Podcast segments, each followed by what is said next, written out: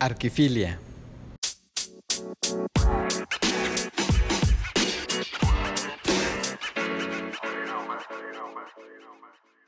Mucho gusto, yo soy Agustín Landa, arquitecto. Soy eh, hijo y, nieto de arquitecto, bajo el mismo nombre, los, los tres Agustines Landas. Actualmente yo estoy en Monterrey, acá tenemos, bueno, tengo dos despachos de arquitectura, uno que es Landa Martínez, donde tengo un socio que es Rolando, y, y- y otros, bueno, otros dos socios son Manuel y, y Rubén, y del otro lado está Landa Suberville, donde tengo socia a Mónica Suberville. Y, y pues nada más, doy clases en el TEC de Monterrey, en la Cátedra Blanca, junto con Roberto Romero, en clases de, de proyectos de último semestre. Y este, y nada más.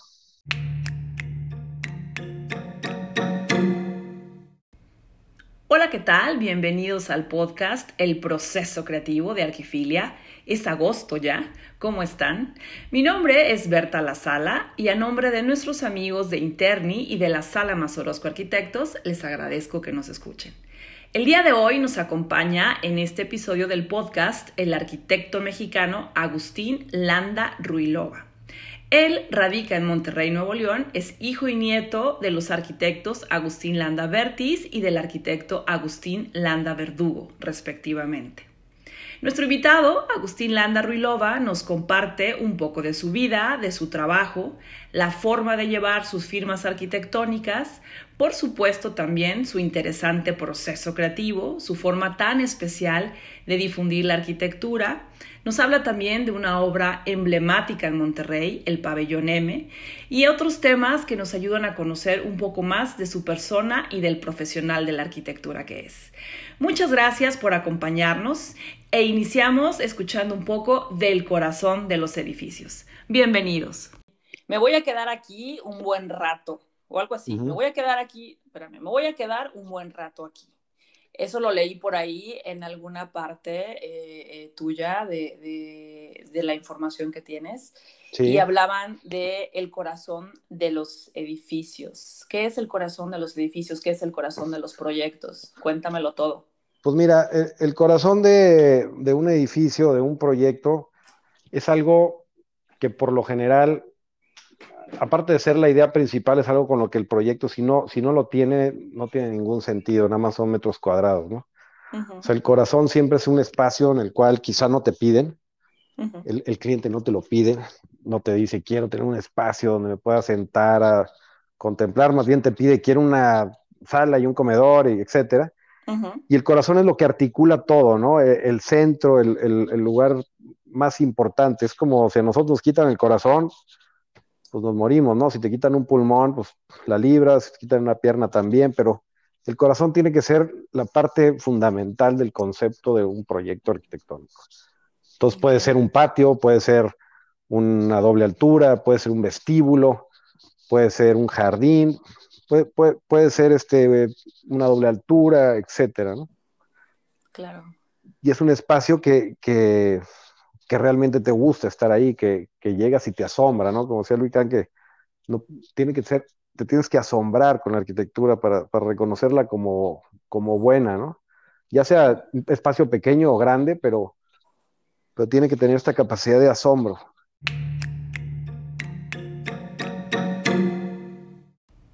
¿Ustedes tienen un despacho de arquitectura? ¿Forman parte de alguno? ¿Tienen pensado crear su propia firma? Ya nos decía en su presentación Agustín de las dos firmas en la que es socio. En este segmento le pregunto, bueno, pues cómo se dieron y cómo se trabaja en ambos despachos a la vez, en Landa Martínez Arquitectos y en Landa Suberville. Y bueno, también como buenos arquitectos que somos, no sé si coincidan ustedes conmigo, pues nos gusta el buen comer, así que la charla también nos llevó a hablar de un uso y costumbre muy especial en Monterrey, los asadores. ¿Escuchamos? Pues mira, to- todo salió repentinamente. Yo tenía un despacho que se llamaba TAL, Taller de Agustín Landa, donde eh, a- a- tenía mi despacho de arquitectura, mi papá tenía Landa Arquitectos. En algunos casos hacíamos proyectos en conjunto, que obviamente mi padre me invitaba a, a trabajar o desarrollar. Y, y luego mi padre muere, entonces este proyecto de Landa Arquitectos, decido asociar a Rolando, que Rolando lleva trabajando con mi papá como 10 años o, más, ¿no? Como 15 años. Este, y le digo, ¿sabes qué? Mi papá me heredó como siete proyectos de una escala enorme, como proyectos de, pues en, total más de 500 mil metros cuadrados de, que había que construir, que había que terminar de diseñar y de supervisar y de acabar los proyectos.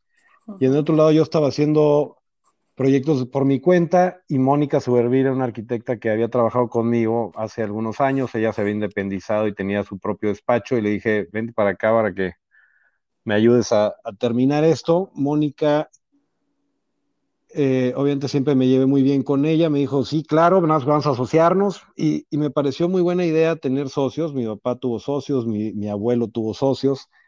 Creo que es una manera de, poder abarcar más y darle mayor, eh, pues, pues darle mayor eh, respuesta a los clientes y hacer cosas pues, mejores, ¿no? Creo que, sumamos muy bien, cada quien tiene sus tareas eh, muy marcadas, pero creo que gracias a eso hemos crecido y nos ha ido bastante bien, ¿no?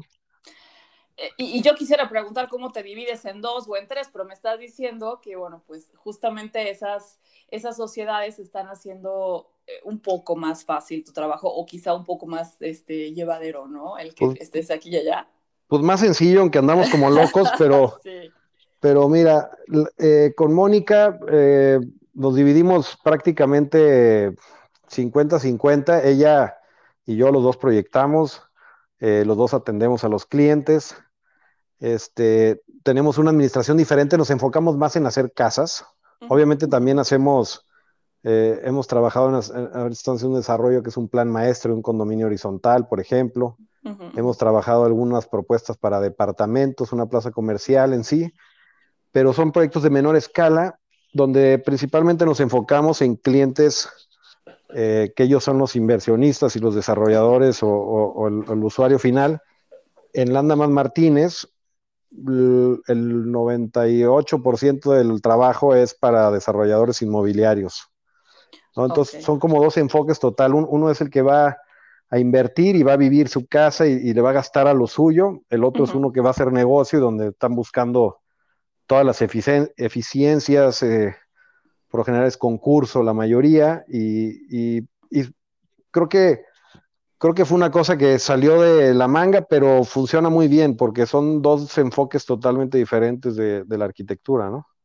Oye, qué bueno que me lo dices, porque yo te iba a decir, justamente eso, dije, bueno, de pronto voy, este, voy con Agustín Landa porque sé que es buenísimo y tiene una excelente, este, una excelente trayectoria y hacia dónde me voy, a la puerta que decía, este, Landa más Uberville o a la puerta de Landa más Martínez, pero ya me aclaraste. Sí, todo depende, aunque de repente nos caen desarrolladores inmobiliarios en Landa Suberville, que, que te digo que los trabajamos, Y, pero más enfocados en, escala horizontal, ¿no? Ok. Este, eh, este, si llega un cliente del lado de Mónica y nos piden algo de inmobiliario, pues lo hacemos.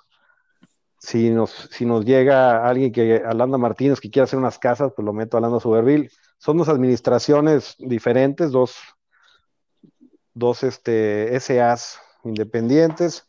Nos, nos, estamos en la misma oficina, nos repartimos gastos a medida proporcional pero este, cada uno tiene sus clientes, su administración, sus empleados, sus computadoras, sus plotters, etcétera, Y nos dividimos el café, digamos. Me parece muy bien, eso es lo más importante. El café entre semana temprano y el viernes me imagino que hay algún, pues por ahí un drink, ¿no? ¿O qué? Pues los jueves, fíjate, este, tenemos una barra aquí en la oficina que, que de hecho estoy aquí, tenemos una oficina muy padre, en un edificio que hicimos nosotros y, tenemos una barrita donde tenemos tequila, mezcal, una cervecita. Agustín es martes, Agustín, es martes ahorita que estamos grabando. Sí, bueno, no, no, eh, eso es nada más cuando, los jueves. Y, el café, pues diario, ¿no? Tenemos muy buen café en la oficina, realmente e, es una de las cosas a la que le invertimos, ¿no? Tenemos buena música, tenemos buen café. Este, son de las cosas que en una oficina de arquitectos creo que siempre es indispensable tener, ¿no? Oye, te voy a preguntar algo que te iba a preguntar más adelante, pero ya, ya, ya voy a mandar a, volar, a, volar mi orden, porque eh, estaba yo viendo por allí en algún título que después te voy a preguntar de lo de cómic, eh, que decías, ¿por qué hacemos terrazas tequileras? Era uno de los títulos. Y luego también estaba yo como ojeando varias cosas, este, y también tenías, me imagino que ya es súper, hiper importantísimo tener un asador, por ejemplo en Monterrey. Entonces, a ver, cuéntame esta parte que a lo mejor aquí en Guadalajara, pues la torta ahogada se resuelve muy rápido.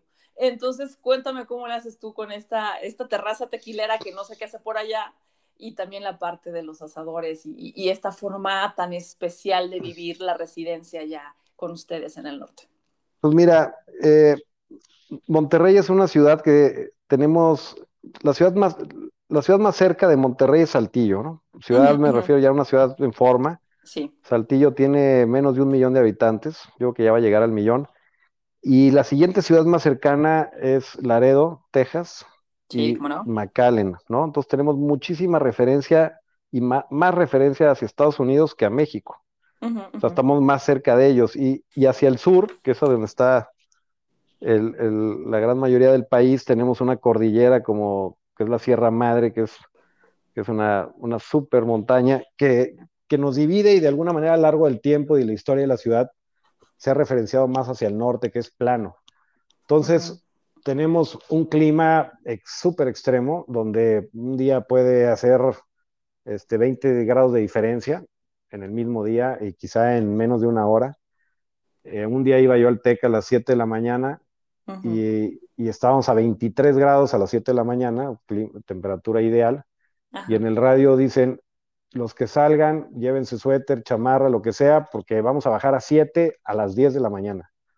Entonces, e, eso, eso puede suceder porque tenemos Oriente Poniente, que es, eh, que es el Golfo de, México, al oriente y al poniente tenemos Saltillo, y ahí no hay montañas, entonces el aire corre y, y nos puede entrar un ventarrón con un cambio de temperatura entonces, pues es muy extremo. Entonces, hay una cosa en las casas que son muy, tienen que ser muy herméticas en, estos climas extremosos, pero en las noches, por lo general, refresca, refresca a 23, 24 grados. En octubre tenemos unas noches ideales con unas temperaturas deliciosas, pero entonces se usa mucho las terrazas, ¿no? Tú, tú vas a comer a un restaurante y pides afuera, tú estás en tu casa y lo que quieres es pues, ver la montaña, estar estar eh, ventilado. Y la carne asada, pues es, aparte que es la comida típica, pues la gente le invierte mucho a los asadores, ¿no? Tengo un amigo que tiene siete asadores, por ejemplo. No, hombre, ¿cómo otros... Sí, porque hay unos que son ahumadores, otros asadores de gas, otros de carbón, uno que es más grande que el otro. Entonces, dependiendo de la actividad, hay, hay que cocinar, también tienen ataúdes. Entonces, pues cualquier tipo de carne siempre es bueno en la nochecita con unas cervezas. Aquí el ataúd es una cajita de madera donde... Digo, sí, me queda claro, pero que espero que le des otro uso al que yo estoy pensando. Pues metes un animalito, obviamente muerto, un, cabrito, un borreguito, quizá puede meter hasta, hasta una pieza de ribeye, un short rib, y, y, digamos que la tapa es de acero. Ah, mira. Muchas, muchas veces este, por dentro hay una parrilla que está despegada del, del piso. La tapa es de acero, entonces tú pones la brasa en el, en la tapa y se cuece así como un horno, digamos. Entonces, para hacer un oh. lechón, te, tarda, te, puedes tardar, dependiendo del tamaño del ataúd, de la tecnología que tenga, pues te puedes echar cuatro horas en hacer un lechoncito. Depende de si es un lechón o un cabrito. El lechón tiene más grasa se tarda más, el cabrito menos. Pero en sí, eh, a la gente le gusta muchísimo cocinar, ¿no? O sea, tú, tú, vas a casa de alguien a cenar y quizás cenas mejor que en un restaurante porque ahora Aparte con la pandemia todo el mundo se puso a cocinar, todos los que los que cocinaban mejoraron y los que no cocinaban aprendieron. Entonces, pues es algo ideal. Yo con mis amigos me reúno un jueves y pues hay una carnita asada y bastante buena, ¿no? Claro, maravilloso, mira, ¿no? Qué padre. Sí, e, es todo, todo un evento. Cuando juega Tigres Rayados, acá no hay, no hay otros equipos más que Tigres y Rayados. Este, no nos importa ni el América, ni las Chivas, ni el Atlas, ni los Tigres y Rayados. Entonces, cuando hay clásico, este, creo que una vez hubo una contaminación impresionante porque todo el mundo prende el asador. No todo es cierto. entonces es este una, una tradición y yo creo que es padrísima, ¿no? Sí, sí se contamina porque imagínate cuántas chimeneas prendidas eh, de carbón, pero realmente es, es delicioso, ¿no? Oye, eso me encanta. Y mira que nunca me habían dicho nada de esto en un podcast, así es que me encanta saber eso. Podemos hablar de comida en este podcast. Sí, comida arquitectónica. no, pero mejor, mejor tendrán que venir y, y hacemos algo, ¿no? Totalmente. Agustín nos cuenta un poco de sus inicios, brevemente cómo fue la infancia con papá arquitecto en casa también le pregunto si tiene un género favorito en el diseño y esto es lo que nos comparte en este segmento. Pero a ver, cuéntame un poco este, de tu trayectoria. Yo sé que, bueno, pues ahorita me dices, em, evidentemente que tú ya eras una persona, eh, un arquitecto en pleno ejercicio de su profesión, tu papá estaba ahí, por supuesto, y de pronto, bueno, eh, pero antes de eso, la decisión fue por eso, por tu padre y por tu abuelo. ¿Cómo fue esa decisión de ser arquitecto? ¿Cómo seguiste la línea? ¿Qué pasó? Cuéntamelo todo. Pues mira, eh, en, mi casa nunca me lo inculcaron. Mi papá decía, no seas arquitecto, no te equivoques, Esta profesión no, no, vas a ganar dinero, este, porque es una profesión muy sufrida, pero, pero no, me lo decía de broma, ¿no? Pero, pero no, mi papá no podría haber sido otra cosa. Yo, yo de chico, eh, pues me acuerdo en casa de mi abuelo, mi, abuelo tenía 10 hijos, 5 y 5, y los perros de mi abuelo se llamaban Gropius, por ejemplo. ¿Cómo crees? sí, todo, Gropius era uno, el otro era el otro era Enkel, el otro era Aldo, o sea, era, todos tenían nombres de arquitectos.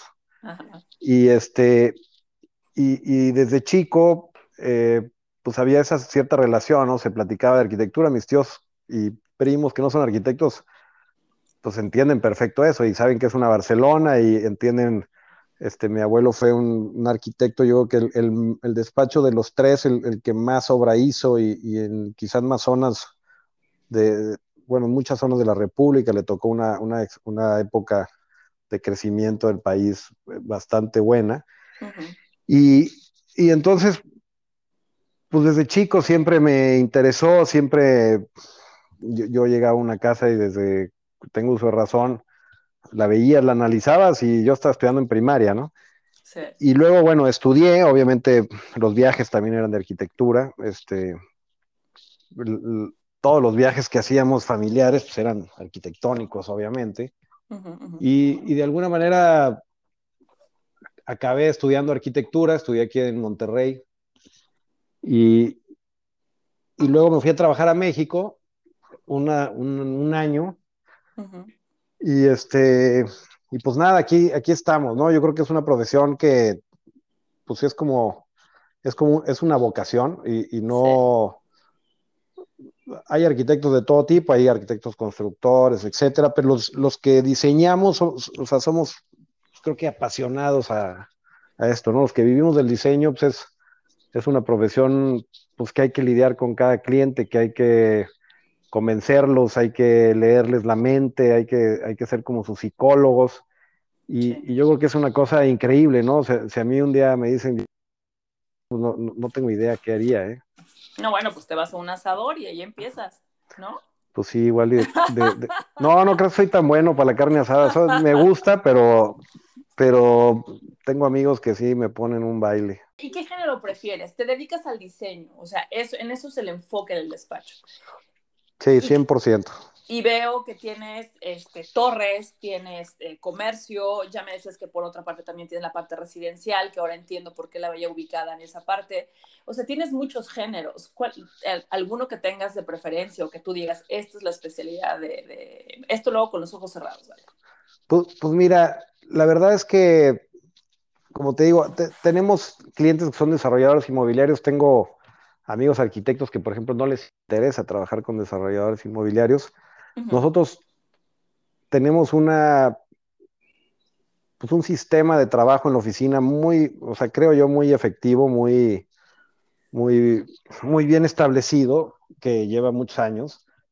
Y este, y resolvemos los proyectos y nos, nos encanta resolver ese tipo de proyectos por el reto que representa, ¿no? O sea, un inmobiliario, muchas veces la estética es lo que menos le importa, lo que más le importa es la eficiencia y los, los, gastos operativos, gastos en obra, pero, pero lo disfrutamos mucho, o sea, y, y también creo que es importante representar en un edificio la tecnología de la época, la, la de la ciudad, la referencia con los materiales, con el entorno, que, eso, que, eso nos gusta mucho. Y las casas, eh, pues las casas también, las casas sí, sí es algo más meticuloso, donde te involucras mucho más con el cliente o con la familia. Pero creo que, creo que todo depende del cliente, ¿no? O sea, hay clientes con los que trabajas a gustísimo, así sea hacerle una bodega, ¿no? y, y, hay clientes que son más tediosos, que quizá no te dan esa libertad o, esa, o, no te compran las ideas tan fáciles y es más tedioso. Entonces, pues varía, ¿no? Siempre con un buen cliente, y lo tenemos comprobado, acaba siendo un gran proyecto. El cliente es importantísimo y es parte fundamental del desarrollo, ¿no? O sea, la, la, cultura que hay en Monterrey, a diferencia que hay en Guadalajara, por ejemplo, pues es muy diferente, ¿no? Por la distancia, por las cosas que le rodea, por la artesanía. Entonces, pues es diferente que tú, tú convenzas a un cliente que yo a, otro de acá, ¿no? Entonces, esa labor es, es, pues es, muy, es muy padre y es muy interesante antropológicamente. Mi hermano es antropólogo y, y, un poco, pues un poco, cada cliente va, a ser, va haciendo diferente proyecto, ¿no? O sea, no, no, tengo ninguna preferencia, lo, todo me gusta. Y por supuesto, hablamos de su proceso creativo y también de uno de los edificios emblemáticos de su arquitectura, el pabellón M en Monterrey. ¿Escuchamos? Tú sabes que este podcast se llama El proceso creativo. Sí. Y aunque te estoy oyendo como dibujar ahorita, y no sé si estás en tu proceso creativo, Cuéntame no, me estoy, ahorita, ahorita no estoy en, en, mi proceso creativo, estoy estoy pensando las preguntas que me vas haciendo y, estoy caminando porque no puedo estar quieto. Ah, ¿cómo entonces, crees? Entonces, por eso. Yo, yo, llevo un lápiz y mira qué buena onda, está, está sí, entonces, un concepto. Estoy caminando, luego doy vueltas a la mesa, vuelto a ver la ventana. Este. ¿Cuál es tu proceso creativo, Agustín? ¿Tienen pues un proceso creativo? ¿No lo puedes compartir? Sí, mira, el, el proceso creativo eh, por lo general varía, pero pero lo principal, como todo arquitecto, es conocer el terreno, conocer al cliente, conocer las expectativas, conocer la vegetación, etcétera. Y nuestro proceso, por ejemplo, en los edificios, lo primero que hacemos, aparte de, ya que un topógrafo nos envía el plano topográfico, empezamos a trazar y, y trabajar a mano alzada, ¿no? Haciendo quizá primero una, una retícula de, cierta medida, dependiendo de la escala del proyecto, sobre el plano, donde empezamos a, trazar cuál puede ser el concepto, si tenemos una barranca de frente, o tenemos la montaña, o tenemos un vecino. Eh, empezamos a trabajar mucho a mano. Mi, abuelo tenía un dicho que decía colchoncitos de papel y aceite de codos, ¿no? Que, se refiere a, a hacer un dibujo y luego poner una hoja calca arriba y trazarlo sobre ese dibujo y luego otro y luego otro. Y el aceite de codos es el aceitito que tienes que poner en el codo para que no se te lastime de tanto, de tanto trabajo, ¿no? Entonces, por lo general aquí eh, siempre tenemos nuestros lápices, plumones, empezamos a trabajar, a discutir las ideas. Eh, y, hay veces que el terreno te dice todas las respuestas, ¿no? Que te dice, pues a ver, pues aquí está enfrente el mar, pues no hay manera más que voltear para el mar, ¿no? Claro. Pero, pero bueno, empezamos a trabajar en eso. Después, hay veces que hay que buscas algo que ya hayas hecho. Tenemos muchas maquetas que, que usamos como referencias de los procesos anteriores. Y también metemos en el mismo AutoCAD un plano de otro proyecto arriba para entender un poco la escala, porque hay veces que es un terreno muy grande que para entender, a ver, ¿sabes qué? Me caben cuatro casas aquí, ay, caray, o me caben tres edificios, o no me cabe ninguno. Entonces, de esa manera empiezas a entender un poco la escala. Y, y, obviamente empiezas a trabajar en, en, el AutoCAD o en tercera dimensión o, en, o, en, maquetas conceptuales. Siempre también hacemos maqueta de cada terreno y de cada proyecto. y, y, prueba y error, ¿no? Prueba y error, imprimimos, volvemos a dibujar, eh, volvemos a trazar, volvemos a otra vez a dibujar a mano. Y siempre pensando en la geometría, en el orden, en que sea un sistema. ¿sí? Muchas veces habrá que empezar de cero, que dices, ¿sabes qué? Llevo dos semanas trabajando en esto y no me gusta y, y volver a trabajar, empezar de cero, ¿no? Como decía Miss Van der Rohe, la arquitectura no se inventa cada lunes en la mañana porque, porque es un proceso de trabajo y de trabajo y de trabajo. Y también decía que la inspiración te agarra trabajando. O sea, no, no hay que, como todos los clientes que te dicen, fúmate un churro para que me des el resultado, y pues, pues no, es lo, lo, peor que puedes hacer. Lo que tienes que hacer es ponerte a trabajar, estar fresco, haber comido bien, teniendo quizá buena música y, y en el trabajo y trabajo y trabajo llega el resultado, ¿no? Es como un futbolista, pues tiene que practicar y practicar y practicar para, para poder ser el mejor.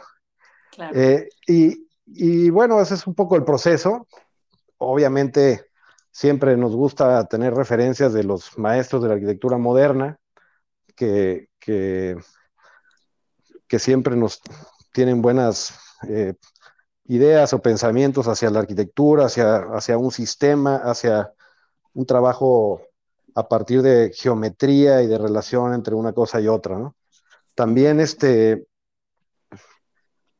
también eh, de repente lo pasamos por más de la oficina, a ver qué opinan, a ver qué, qué comentan. Obviamente, cuando es, un, cuando es una casa, pues eh, tendrás tu, una manera de pensar, pero cuando es un edificio, siempre vienen muchos cambios y muchas cosas, ¿no? Y hay que pensar muchísimo en, en el tema estructural, en el tema de instalaciones, en, en, todos los temas que te hacen cambiar cosas. Por ejemplo, el proyecto de Pabellón M, pues sí. es un edificio que hicimos acá en Monterrey. Uh -huh. Quizá es el edificio, me atrevería a decir que es el edificio que más usos tiene en el país, porque tiene auditorio, eh, comedor, restaurantes, food court, cines, oficinas, hotel, centro de convenciones, este, bares, wow. eh, tiene pues, las taquillas del auditorio, tiene todos los camerinos, eh, es una infinidad de cosas y, y al ser muy ordenado, a, a, base de una retícula de 870, uh -huh. a base de una modulación, todo el edificio, pudo tener todos estos usos y no parece que se hicieron como chipotes después, ¿no? Uh -huh. ¿Por qué? Porque al, al, al, hacer las cosas ordenadas haces que y que la arquitectura funcione a través de piezas, puedes modificar parte del proyecto sin que se vea afectado el concepto general o el, o el, o el proyecto final, ¿no? Claro. Y primero siempre empezamos a diseñar el estacionamiento. ¿Por qué el estacionamiento? Porque por lo general está abajo del edificio sí. y eso nos dicta la estructura que llevará arriba. Uh -huh. Entonces siempre el estacionamiento tiene que ser muy eficiente, entonces a base de una retícula, a base de cartelas, por ejemplo, uh -huh. sacamos una, una estructura que, que, hace que arriba pueda tener toda la flexibilidad posible y, y, y, que sea muy ordenado en su sistema constructivo, ¿no? O sea, a, algo que nos ha dado mucho trabajo es que siempre hacemos al, al cliente ganar más. Esa es nuestra filosofía. Uh -huh. que, la, que no haya vigas transfer, que la estructura sea la misma desde la, la zapata hasta la última viga, que las losas sean funcionales y fácil de simbrar, fácil de, de, de, poder subdividir, ya sea un edificio que pueda ser oficinas o que, o que en la parte baja sea hotel, que uh -huh. eso tenemos tres proyectos así, uh -huh. o que de repente quieran convertir a, a, locales comerciales. Pabellón también, por ejemplo, duró nueve años. Entonces en el Inter hubo muchísimos cambios y, y todos tenían que poder adaptar a base de esta retícula, ¿no? a base de las piezas. ¿Te acuerdas cuántos metros cuadrados tenía, tiene Pabellón M? Sí, tiene 200 mil metros cuadrados. No es cierto, 200 metros. Sí es un... terreno y no sabes qué hacer con Dios. Sí, es, un, es, una manzana completa Ajá. en el centro, claro. en, en, el, en, el, primer cuadro de la ciudad. Tiene 200 mil, tiene, tiene una torre de 50 niveles donde hay oficinas, hay hotel, hay una galería de arte en planta baja. Uh -huh. y, y, luego tiene un auditorio en forma de huevo. Uh -huh. Tiene tiene un gran atrio que es el pabellón, que es una de múltiple altura donde todo converge, que es el corazón del edificio. Y, este, y, para hacer un proyecto así de grande, pues tiene que ser súper ordenado. El, día que quiero hacer una cosa chueca o algo así, pues hubiera sido un caos. Y también una cosa es que los materiales, pues vienen modulados y es más fácil y más barato poderlo modular. Entonces, un edificio de este tamaño, el costo que puede llegar a tener operativamente y de construcción, al modularlo, al que decía, al que modula, Dios lo ayuda. sí, claro.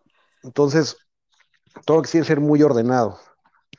Y, este, y es, un, y es un edificio que pues para nosotros es de los favoritos por lo que representa en el centro, ¿no? No, no por la altura, no por el, sino por lo que representa en el centro de Monterrey, que es un, un detonador de todo lo demás que está pasando ahorita. A partir de este edificio, o sea, nadie creía en el desarrollador, que es Salomón Marcus Hammer,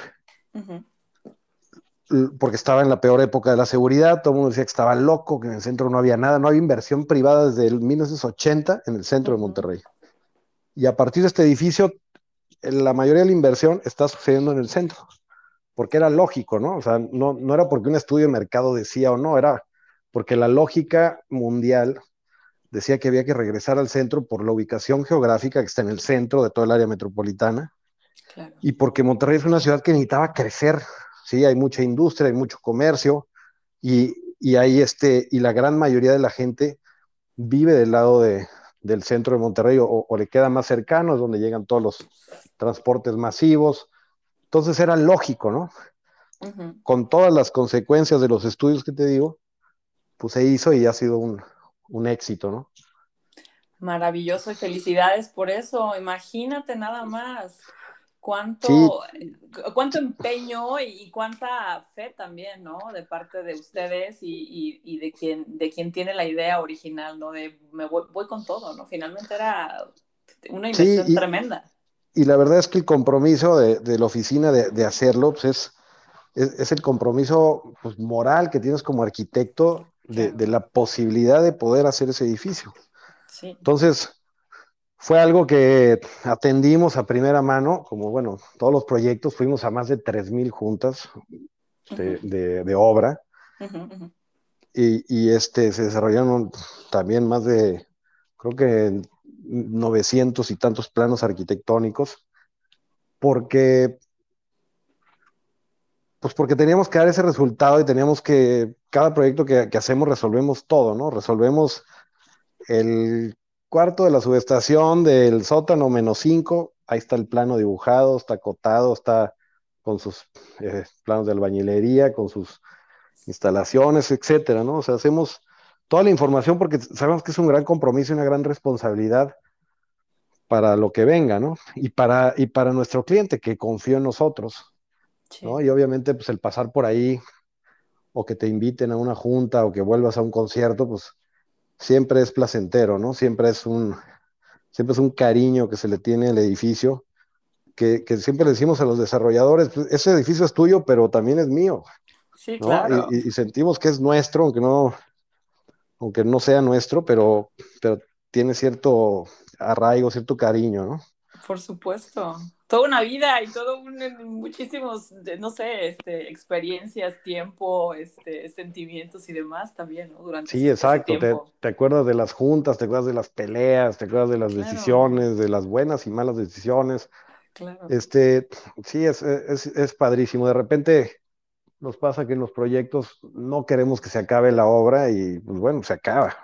no, no, no, queremos porque ya no vamos a ir. Lo, bueno es que Pabellón es un edificio público al que he seguido yendo muchísimo, ¿no? Qué bueno, qué bueno, me encanta y, qué bueno que el resultado ha sido este, detonante para la ciudad.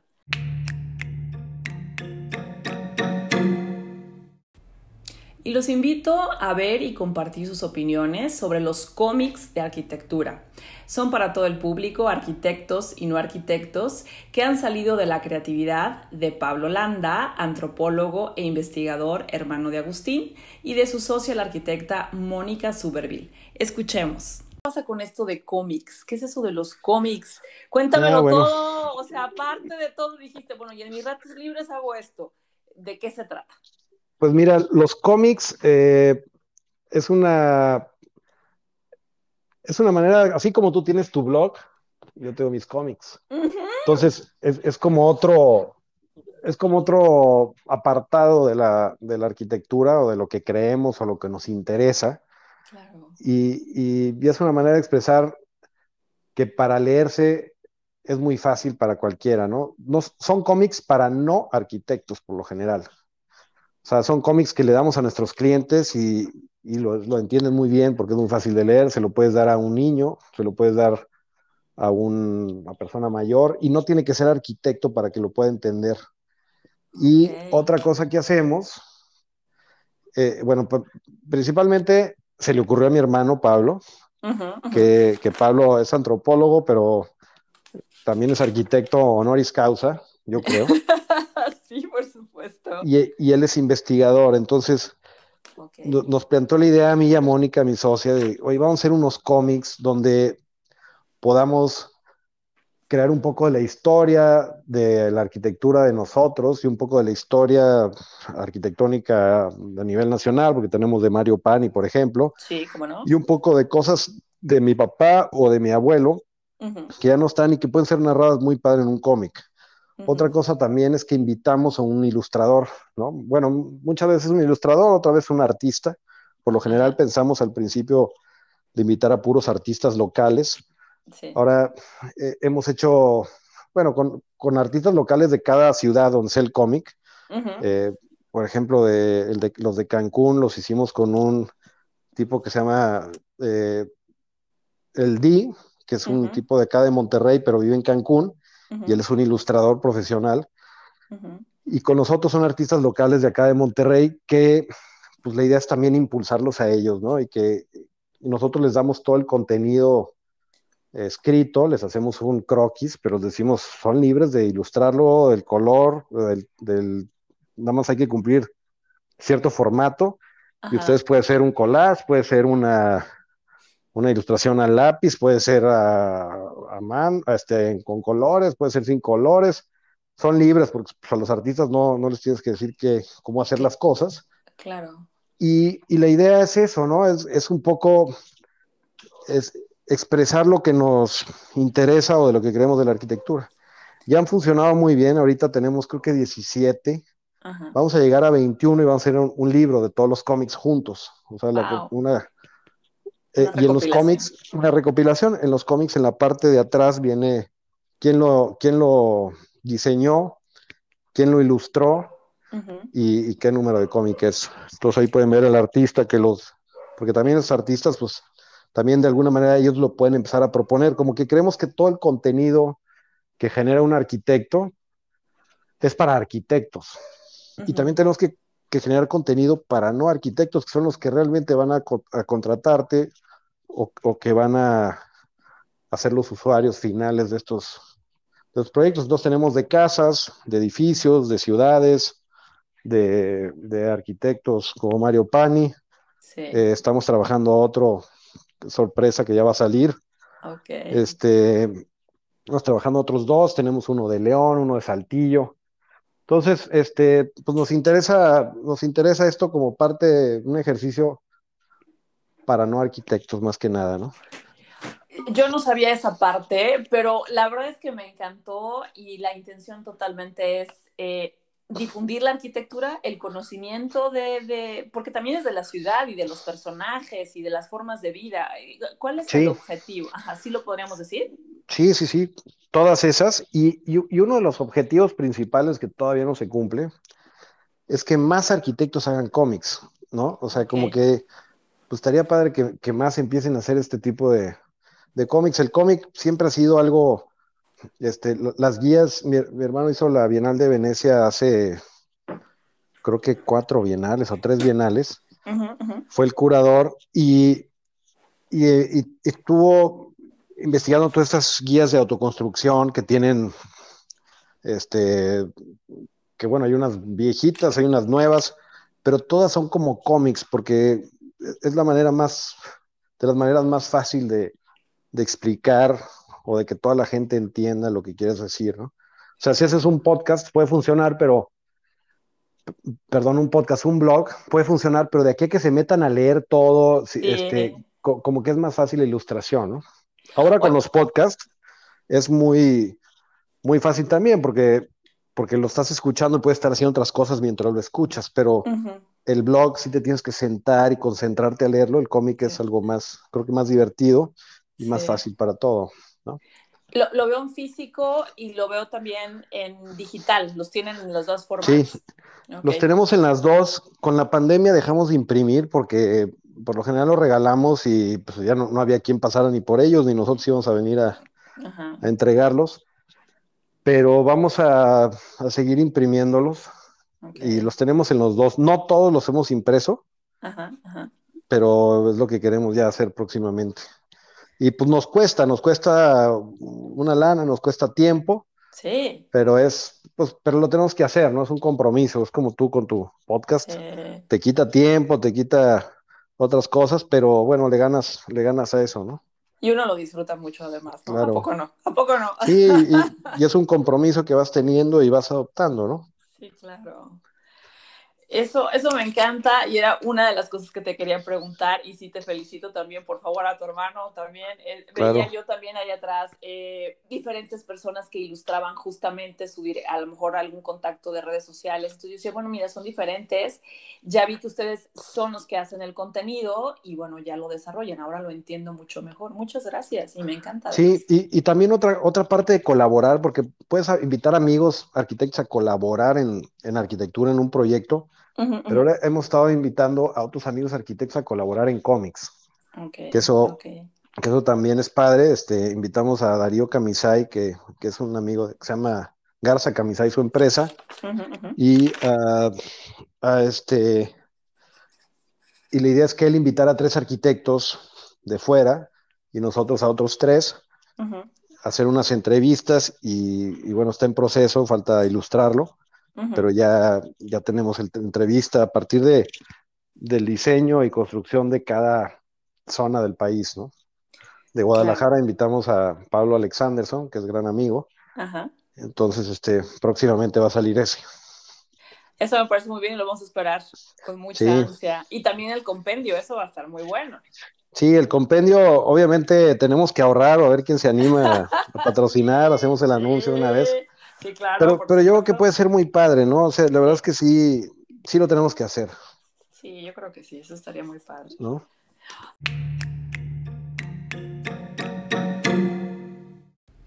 ¿Y qué espera Agustín Landa para el futuro? Esto es lo que nos dice. Dime, por favor, em, ¿qué esperas para el futuro? ¿Qué esperas para ti como arquitecto en la profesión, en las sociedades que tienes?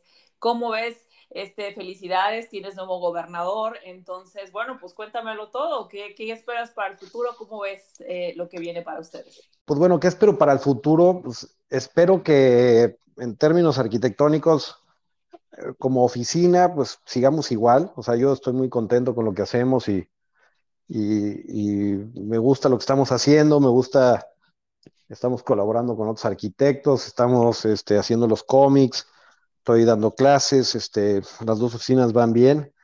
Espero, espero continuar de la misma manera, quizá un poquito más relajado.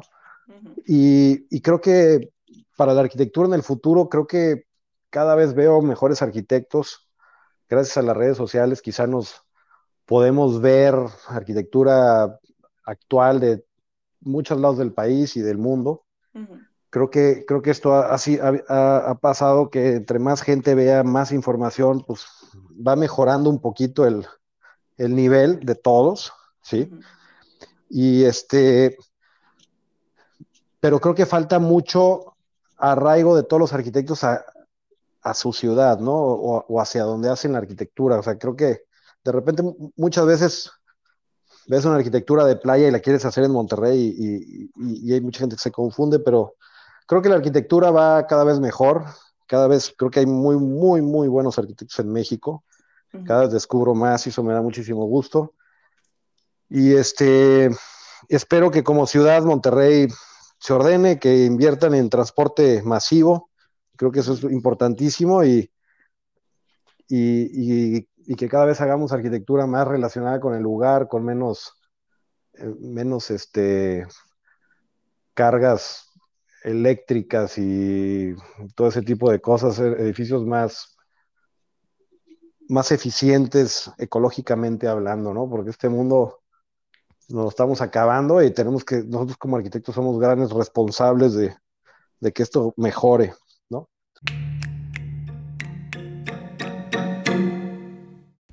Y antes de despedirnos, le pregunto cómo siempre a cada invitado se puede mejorar la vida a través de la arquitectura. Escuchemos. Sí, claro, por supuesto. Sí, pues imagínate estar en una cárcel o estar en un, en frente al mar, en una palapa, pues ¿qué prefieres? Sí, claro. Esa es arquitectura, ¿no? Pero, pero yo creo que somos gran responsables nosotros de, de, de estos edificios que son carísimos operativamente, que gastan una cantidad de energía y ojalá y eso vaya mejorando con el tiempo, ¿no? que sean más autosustentables. Yo espero que sí. Y que me vuelvas a invitar otro día a platicar unas cosas. Claro que sí, cuando vienes a Guadalajara. Pues no sé, este, espero que pronto. La verdad es que ahora con la pandemia prácticamente no hemos salido nada, pero próximamente tengo buenos amigos allá y me encantaría, me encantaría ir pronto.